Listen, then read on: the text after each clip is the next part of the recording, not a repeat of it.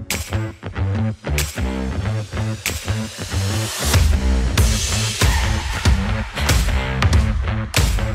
right back.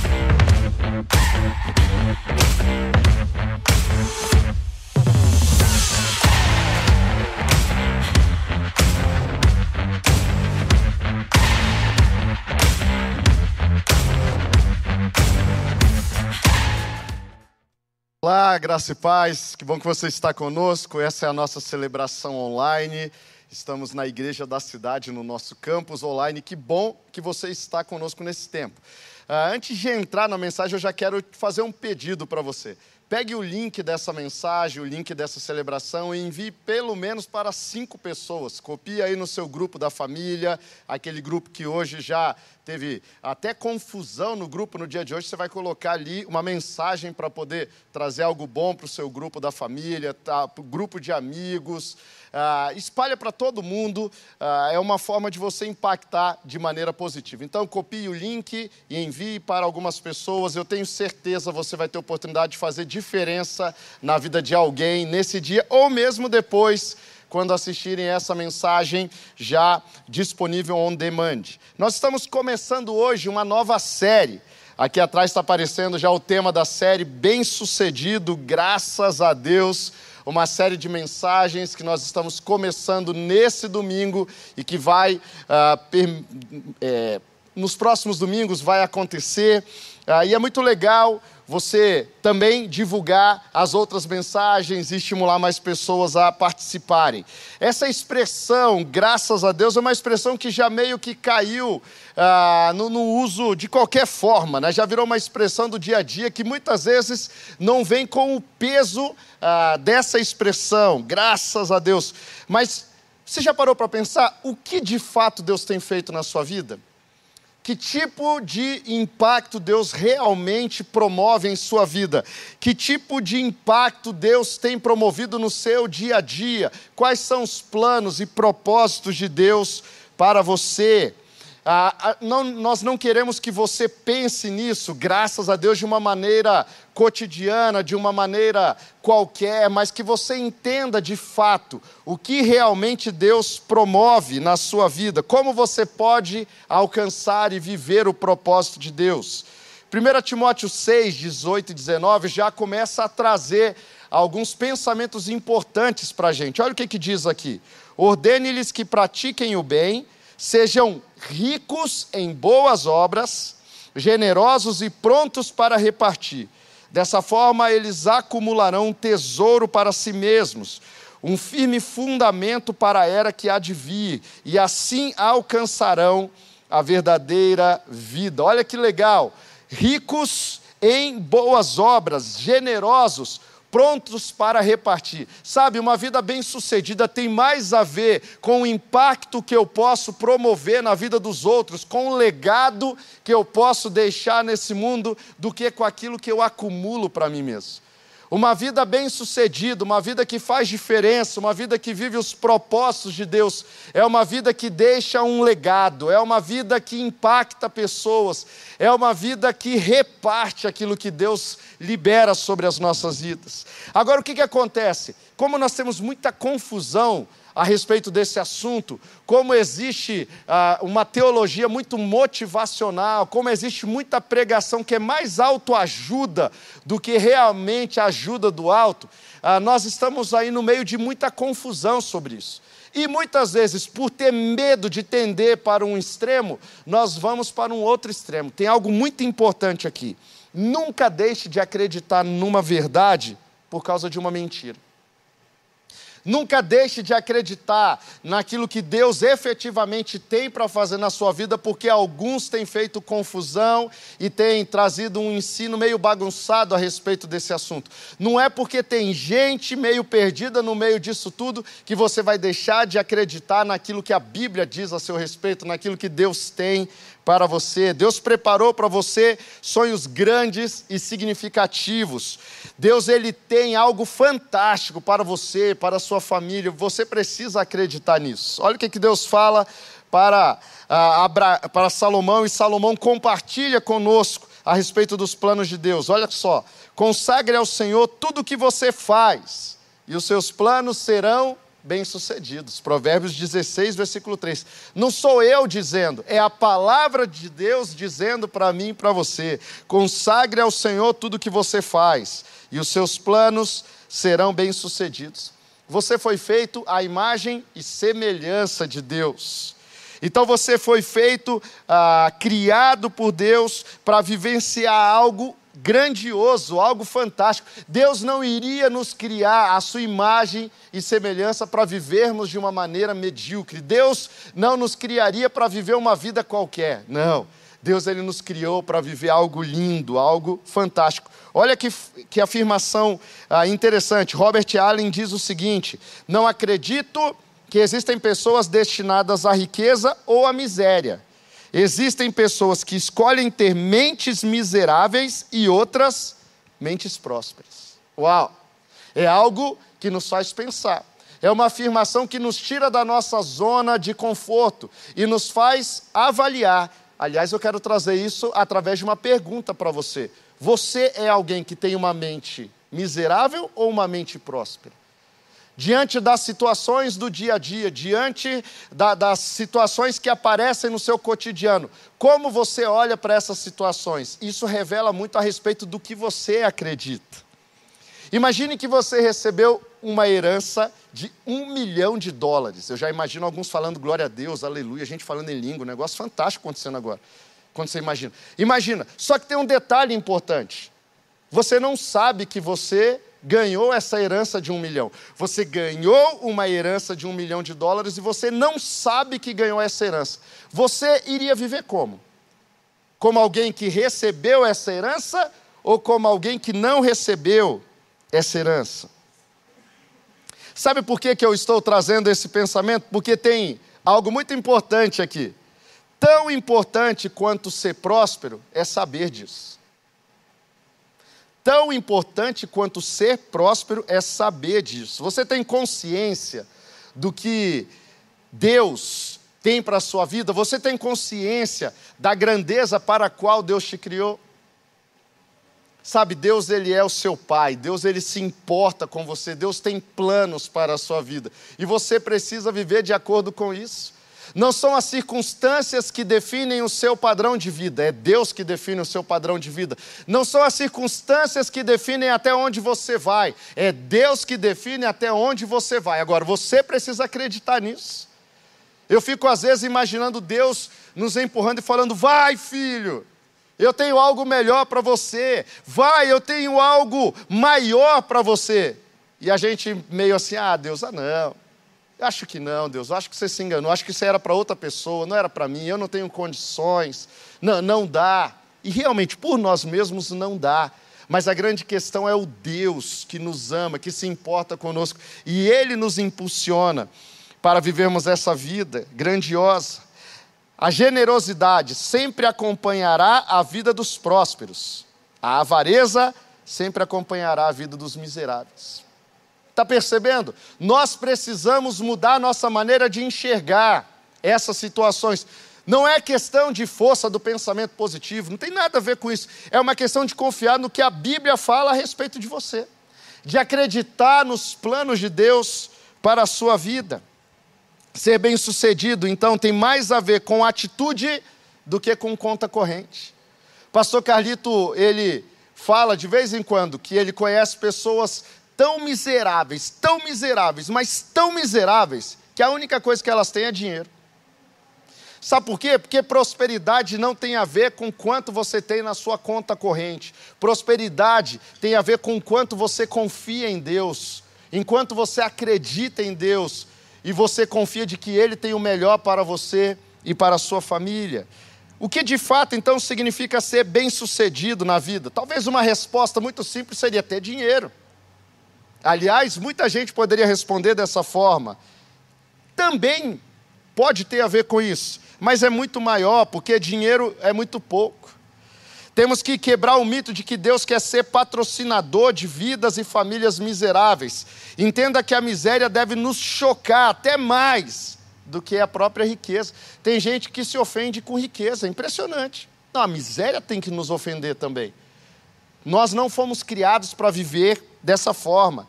Em nenhum momento Deus condena a riqueza. Você vai ver textos bíblicos condenando o mau uso disso. Deus falando a, a, respeito de você fazer um uso ruim. Por exemplo, não explorem um ao outro, mas temam ao Deus de vocês. Eu sou o Senhor, o Deus de vocês, lá em Levítico. Também Zacarias vai falar disso. Não oprimam a viúva e o órfão, nem o estrangeiro e o necessitado, nem tramem maldades uns contra os outros. A Bíblia sempre vai trazer um pensamento contrário, um direcionamento contrário a um mau uso dos recursos. Mas Deus ele não tem problema nenhum em abençoar. Aliás, a Bíblia vai trazer a imagem de Deus como pai, um pai abençoador, um pai que tem prazer em abençoar os seus filhos. Então, uma vida bem-sucedida começa com a mente, com o coração, com a atitude, não começa com dinheiro. Ela virá como consequência da boa mordomia cristã em sua vida. Deus ele quer te abençoar, mas tem a sua parte nisso, de confiar, de fazer um bom uso daquilo que Deus te deu, de você semear a parte que Deus te dá para ser semeado e você fazer um bom uso daquilo que Deus te dá para o cuidado da sua família. Ravi Ecker ele diz o seguinte: se você quer mudar os frutos, primeiro precisa trocar as sementes. Quando deseja alterar o que é visível, primeiro precisa mexer no invisível. Uau! Pensamentos muito interessantes, fantásticos, que nos levam a repensar a nossa maneira de enxergar o cotidiano. Uma pessoa pode ser rica e miserável, mas uma pessoa não pode ser próspera e miserável. Por quê? Simples, porque o conceito de prosperidade é muito maior do que o conceito da, das riquezas materiais. Ser simplesmente rico pode ser sinônimo de ser miserável. Você já parou para pensar nisso? Já parou para pensar que é muito mais do que bens materiais? Em que consiste a riqueza de um homem?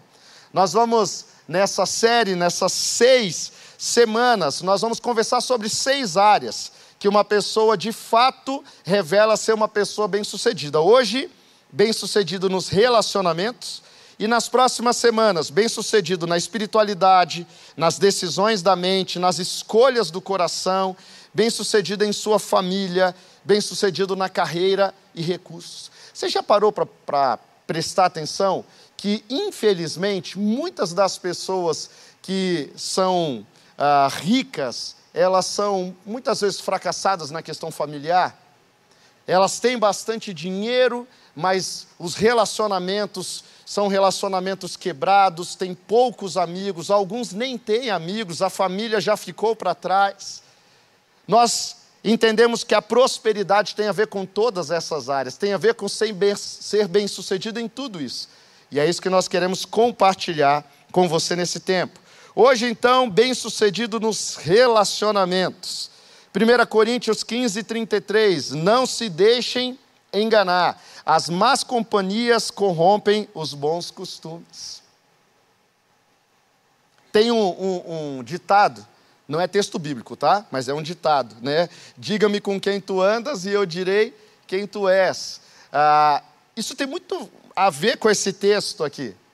Você não vai conseguir ser uma pessoa bem-sucedida se você só anda com gente que te puxa para baixo. Você precisa andar com gente que te promove. Nossos relacionamentos refletem o nosso estado espiritual e emocional. Não existe uma vida próspera e bem-sucedida se um homem for derrotado em seus relacionamentos. Não existe vida bem-sucedida se os seus relacionamentos interpessoais não forem formados de pessoas saudáveis, porque nós somos fruto direto dos nossos relacionamentos, em especial os relacionamentos mais próximos. A qualidade dos seus relacionamentos denuncia a qualidade da sua espiritualidade. Aliás, eu quero gastar uns segundos nisso daí. Quero que você faça uma avaliação agora. Comece a pensar nos seus amigos mais próximos. O que essas amizades revelam a respeito da sua espiritualidade? Você tem andado com pessoas que te promovem, pessoas que te ajudam a ser uma pessoa melhor, ou você tem andado com pessoas que te estimulam a fazer aquilo que não é a vontade de Deus, pessoas que te puxam para baixo. Pessoas saudáveis, elas investem em relacionamentos saudáveis. Pessoas doentes se apegam ao quê? A, a relacionamentos doentios.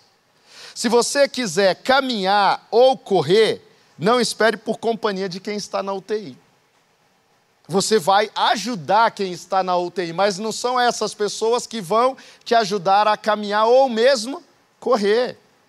Isso não quer dizer que você só vai ter relacionamento com pessoas que estão bem, mas você vai conseguir filtrar bem as coisas.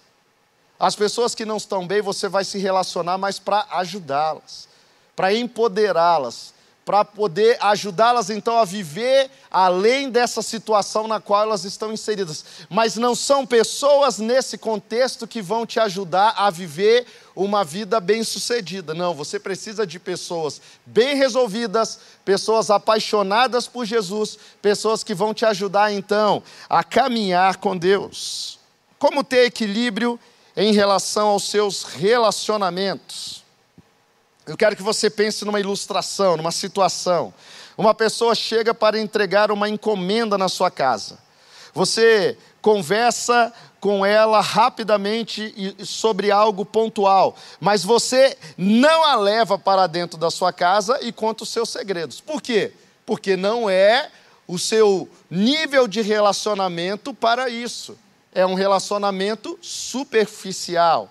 Então é, é, muito importante você saber filtrar as situações, você saber avaliar até onde você pode chegar no relacionamento com as pessoas. Gente, conheço muita gente que tinha tudo para ser extremamente bem sucedido, mas por causa de más decisões relacionais, acabaram ficando muito aquém daquilo que tinham potencial para ser. Os relacionamentos, eles têm potencial para nos promover mas também tem potencial para nos destruir. Nós precisamos avaliar bem os nossos relacionamentos. Pastor Carlito, ele diz o seguinte: comércio com todos, parceria com alguns, sociedade com irmãos e dar o nome para filhos. Isso aqui tem muita sabedoria nessa expressão, nesse pensamento, nessas ideias. Então, Provérbios 18, 24 nos diz: quem tem muitos amigos pode chegar à ruína, mas existe amigo mais apegado que um irmão. É muito legal esse texto porque ele não nos traz uma perspectiva de que é ruim ter relacionamentos, mas ele nos traz um alerta: cuidado com a qualidade dos seus relacionamentos. Deuteronômio 7, versículos 3 e 4, olha só que forte isso aqui. Não se casem com pessoas de lá. Não deem suas filhas aos filhos delas, nem tomem as filhas delas para os seus filhos, pois elas desviariam seus filhos de seguir-me para servir a outros deuses, e por causa disso a ira do Senhor se acenderia contra vocês, e rapidamente os destruiria.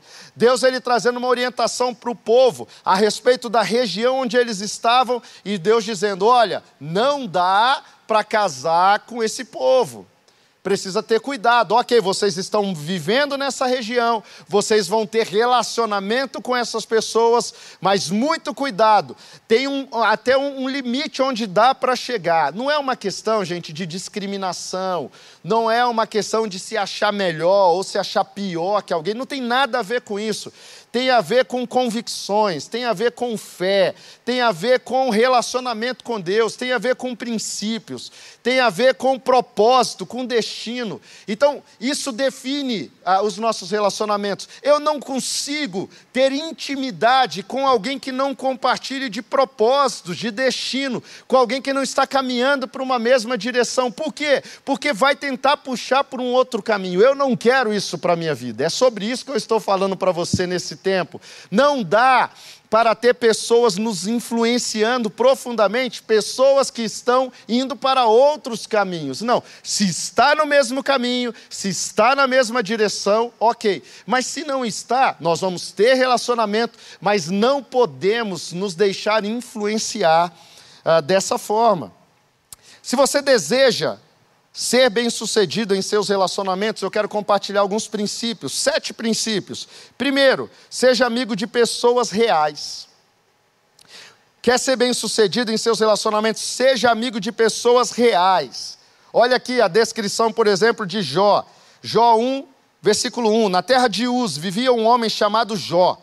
Era homem íntegro e justo, temia a Deus e evitava fazer o mal. Uau, baita amigo. Jó é um protótipo interessante de alguém que tem tudo para ser um bom amigo.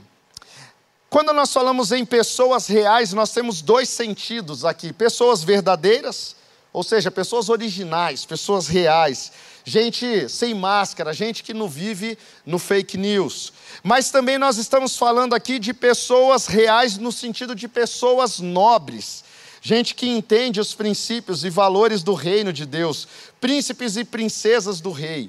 Agora, guarda aí no seu coração, ó, a realeza ela tem muito mais a ver com o coração do que com o bolso. Tem gente que tem dinheiro, mas não é realeza. Agora, tem gente que tem pouco dinheiro, mas é realeza. Sabe por quê? Porque é coração.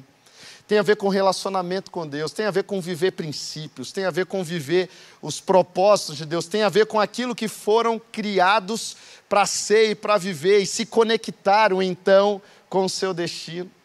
Então, tenha amizades com pessoas reais, pessoas verdadeiras, pessoas nobres. É esse tipo de relacionamento que Deus quer para você. Segundo princípio, se você deseja ser bem-sucedido em seus relacionamentos, seja amigo de pessoas trabalhadoras. Ó, oh, não dá para andar com gente preguiçosa não, gente, sem condições nenhuma. Provérbios 6, versículo 6. Observe a formiga, preguiçoso. Reflita nos caminhos dela e seja sábio. Olha aqui, forte. Salomão aqui estava já meio sem paciência. Observe a formiga preguiçoso. Reflita nos caminhos dela e seja sábio. Trabalho ele é pedagógico e terapêutico. Ó, rapazes e moças que estão aí olhando, ah, pensando no casamento, em especial as moças. Tá? Aquele rapaz que acorda tarde não é de Deus para você. Tem um monte de rapaz agora me cancelando, sem problema nenhum, sem crise nenhuma. Se eu estou ajudando uma moça a casar bem, está valendo a pena. Gente, sem condições nenhuma. O rapaz já está lá, 18 anos de idade. Não, não, não. Agora é, é, é estudo. Não, alguma coisa tem que fazer, filho. Alguma coisa, tem que ajudar em alguma coisa. Faz nada em casa, sem condições, tem que ajudar. Gente, cuidado, tá? Porque isso aí vai se refletir lá no futuro. Ah, não, quando casar vai ser diferente. Não, não muda tanto, não, viu? Vai carregando muito dos costumes que já tinha antes. É muito melhor ah, que, que um programa social, trabalhar. Trabalhar. Emprego é o caminho para ser bem-sucedido. Deus ele é trabalhador. É interessante, gente. Nós percebemos Deus trabalhando o tempo todo, o tempo todo. E ele criou o trabalho para o homem. É importante demais. Então, seja amigo de pessoas trabalhadoras. Terceiro, se você deseja ser bem-sucedido em seus relacionamentos, seja amigo de pessoas generosas. Tá? Aqui não tem a ver com você ser interesseiro, não. Tá? Tem a ver com você compartilhar destino, compartilhar propósito. Porque eu estou falando para pessoas que eu espero que sejam também generosas. Por isso querem andar perto de outros que também são generosos. Mateus 27, 57, olha que fantástico. Ao cair da tarde, chegou um homem rico, de Arimateia, chamado José, que se tornara discípulo de Jesus. E esse homem, ele, um homem generoso, um homem que tinha recursos, mas não era só para si, ele compartilhava. Esse homem, discípulo de Jesus, é alguém que ali, na morte de Jesus, é instrumento de Deus para oferecer, então, para Jesus um lugar para ser sepultado. Um homem generoso. Quem é amigo de pessoas bem-sucedidas, no seu pior momento, elas estarão presentes. Jesus, Jesus, se tornou amigo de pessoas ricas também. Andou com pessoas que não deixaram a riqueza os transformar em avarentos. Por exemplo, Nicodemos é outro que a gente pode colocar nessa lista. A generosidade é poderosa. Guarda isso aí no seu coração. A generosidade ela é poderosa, ela quebra barreiras, ela nos faz irresistíveis. A generosidade sem esperar nada em troca é ainda mais poderosa. Nós não damos esperando algo em troca, nós damos porque nós já recebemos antes. A generosidade, ela é uma resposta à generosidade de Deus para conosco. Eu sei que eu não vou ver você levantando o seu braço aí, mas Deus ele é generoso contigo? Sim ou não? Levante a mão aí na sua casa, no seu trabalho, onde você estiver. Quem, quem percebe a generosidade de Deus sobre a sua vida? Todo mundo vai levantar a mão. É impressionante, gente. Deus ele não só nos dá o que nós precisamos, ele vai além, ele derrama generosamente sobre as nossas vidas. E ele estabelece o padrão. A nossa generosidade então é uma resposta a Deus pela generosidade dele para conosco. Então, ele apenas deu e deixou que respondêssemos como quiséssemos o texto lá de uh, João 3, versículo 16, porque Deus tanto amou o mundo que deu o seu Filho unigênito, para que todo aquele que nele crê não pereça, mas tenha vida eterna. Olha que interessante, Deus ele não deu só para quem ia dar uma resposta positiva, Deus ele simplesmente deu Jesus, entregou, para que todo aquele que nele crê não pereça, mas tenha vida eterna. Agora eu e você temos também o direito de rejeitar, ainda assim Deus deu para cada um de nós. Olha que fantástico. Deus ele é um Deus generoso, um pai generoso. Quarto princípio: se você deseja ser bem-sucedido em seus relacionamentos, seja amigo de pessoas satisfeitas. Seja amigo de pessoas satisfeitas. Filipenses 4,12 é um dos meus textos favoritos na palavra de Deus, gosto demais. Paulo dizendo: Aprendi o segredo de viver contente em toda e qualquer situação. Deixa aí na tela mais um pouquinho, multimídia. Pera aí. Vamos pensar mais um pouquinho em cima desse texto. Paulo aqui não está dizendo, aprendi o segredo de viver contente quando as coisas estão dando certo. Aprendi o segredo de viver quando estou cheio de din-din. Não. Paulo está dizendo, aprendi o segredo de viver contente em toda e qualquer situação. Sabe por quê? Porque esse tipo de contentamento aqui não tem a ver com as circunstâncias ao nosso redor, mas é fruto do Espírito Santo que habita em nós. É um contentamento de dentro para fora. O caos está instalado no mundo exterior, em dentro, eh, em nossa vida, no nosso interior nós estamos em paz. O Espírito Santo promovendo a paz que excede todo entendimento. Contentamento. Eu costumo dizer que é uma paz que irrita. É uma paz que ofende as outras pessoas, porque por mais que as situações ao nosso redor não estejam indo tão bem, por dentro nós estamos descansando porque sabemos quem está no controle das nossas vidas. Então, seja amigo de pessoas satisfeitas. Olha, gente, pense numa coisa chata, andar perto de murmurador. Eu não dou conta, não. Eu tenho uma dificuldade absurda com reclamação. E tem gente que tudo reclama, já percebeu? É impressionante. Parece que o mundo conspira contra essa pessoa. Não, não tem a ver com isso. Tem a ver com uma maneira de enxergar o mundo. Tem a ver com uma perspectiva. Pessoas prósperas vivem para ganhar. Pessoas de mente pobre vivem para não perder. Uau! Forte isso daqui. Pessoas prósperas vivem para ganhar. Pessoas de mente pobre vivem para não perder que você ande perto de pessoas satisfeitas. Mas eu quero dar um, um, também um, um alerta aqui: que você seja uma pessoa satisfeita. Aliás, todos os pontos dessa mensagem têm a ver com as, os relacionamentos que nós atraímos para perto de nós, mas tem a ver com nós, com cada um de nós. Tem a ver com escolhas pessoais. Você precisa ser alguém satisfeito, você precisa ser alguém trabalhador, você precisa ser alguém generoso. Quinto, se você deseja ser bem-sucedido em seus relacionamentos, seja amigo de pessoas altruístas. Pessoas que não acham que o mundo gira ao redor de si mesmos.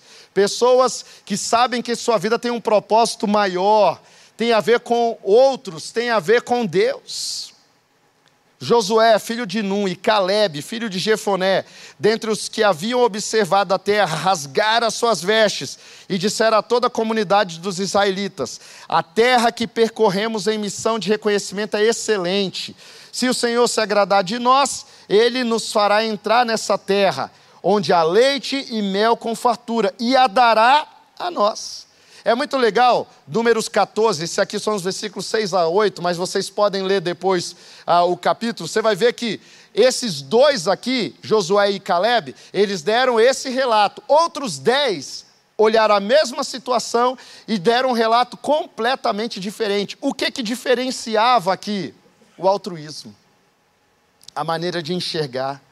O espírito de Josué e Caleb era de pessoas altruístas, eles venceram na fé e na atitude, eles tinham uma visão positiva, altruísta, determinada. Eles acreditavam que o que Deus tinha prometido iria se cumprir. Os demais dez enviados perderam antes de lutar, eles dois venceram antes de lutar. Eu me lembro, desde os sete, oito anos de idade, eu treinava judô e eu tinha um sensei ali, o sensei Luiz Yamate, que foi uma pessoa muito importante na minha formação como ser humano. E eu me lembro de, nos campeonatos de judô, ele sempre me puxar de lado e falar: Ian, luta a gente ganha antes de entrar no tatame. Percebe? Olhe, tá vendo? Tem lutadores que antes de entrar já tem uma atitude de vencedor, outros entram já com uma atitude de derrotado, que você seja da lista dos que vencem antes. E eu lembro de ali, na beirada do tatame, me preparar, olhando para a pessoa com quem eu ia lutar, e eu ficava repetindo para mim mesmo: eu vou te vencer, cara. Ah, eu vou te vencer. Eu vou te vencer. Eu não vou entrar nessa luta para perder, não. Aquilo me ensinou muito a respeito da vida como um todo. Gente, tem, tem pessoas que entram em desafios da vida já derrotados. Ah, já era, não, isso daí sem condições. Não, não dá. Essas frases você tem que riscar da sua vida. Não, não cabe na sua vida esse tipo de afirmação. Pessoas bem-sucedidas focam na oportunidade. Pessoas derrotistas focam nos obstáculos. O que, que você precisa ter convicção? De que Deus é contigo. De que Deus tem algo maior para você, de que Deus tem um plano. Quando nós acreditamos nisso, nós olhamos para as situações de uma maneira diferente. Sexto, se você deseja ser bem-sucedido em seus relacionamentos, seja amigo de pessoas fiéis.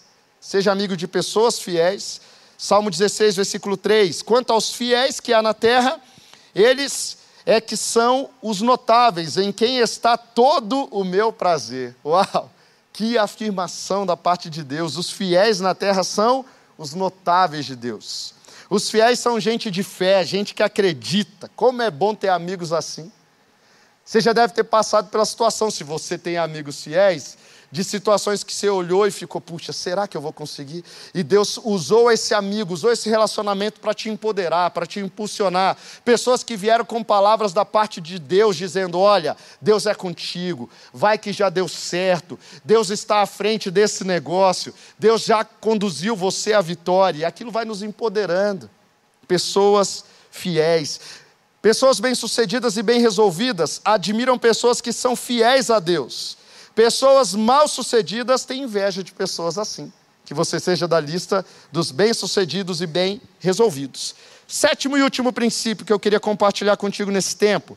Se você deseja ser bem-sucedido em seus relacionamentos, seja amigo de pessoas sábias. Provérbios 13, 20. Aquele que anda com os sábios será cada vez mais sábio mas o companheiro dos tolos acabará mal. Graças a Deus, eu tenho amigos perto de mim que em alguns momentos da minha vida já chegaram e falaram bem assim: olha, você está viajando, tá?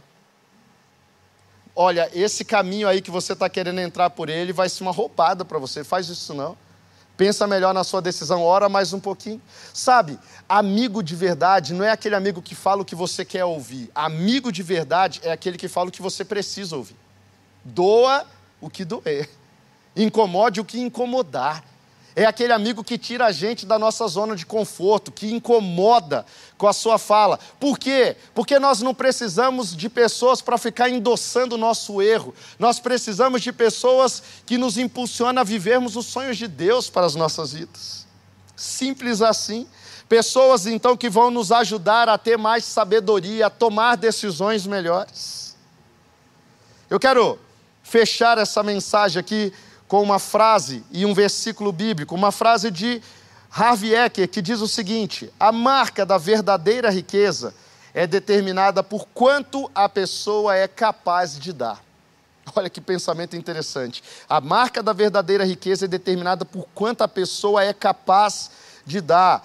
Esse homem aqui, milionário canadense, palestrante motivacional, autor de diversos livros, dentre eles o segredo da mente milionária. Alguém que tem falado dentro desse assunto, mas que traz valores aqui, pensamentos, que tem tudo a ver com aquilo que a Bíblia nos ensina.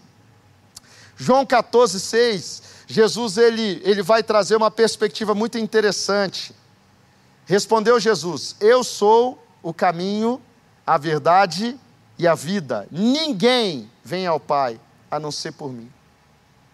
Dê como Jesus, sem controle. Dê como oferta livre. Entregue sua vida completamente a Jesus. Jesus ele não está dizendo, olha, eu sei qual é o caminho. Não, Jesus está dizendo, eu sou o caminho. Jesus não está dizendo, eu tenho uma verdade. Ah, dentro desse relativismo em que nós estamos vivendo, Jesus continua dizendo nos dias de hoje: não é desse jeito aí, não, tá? Eu sou o caminho, eu sou a verdade, eu sou a vida.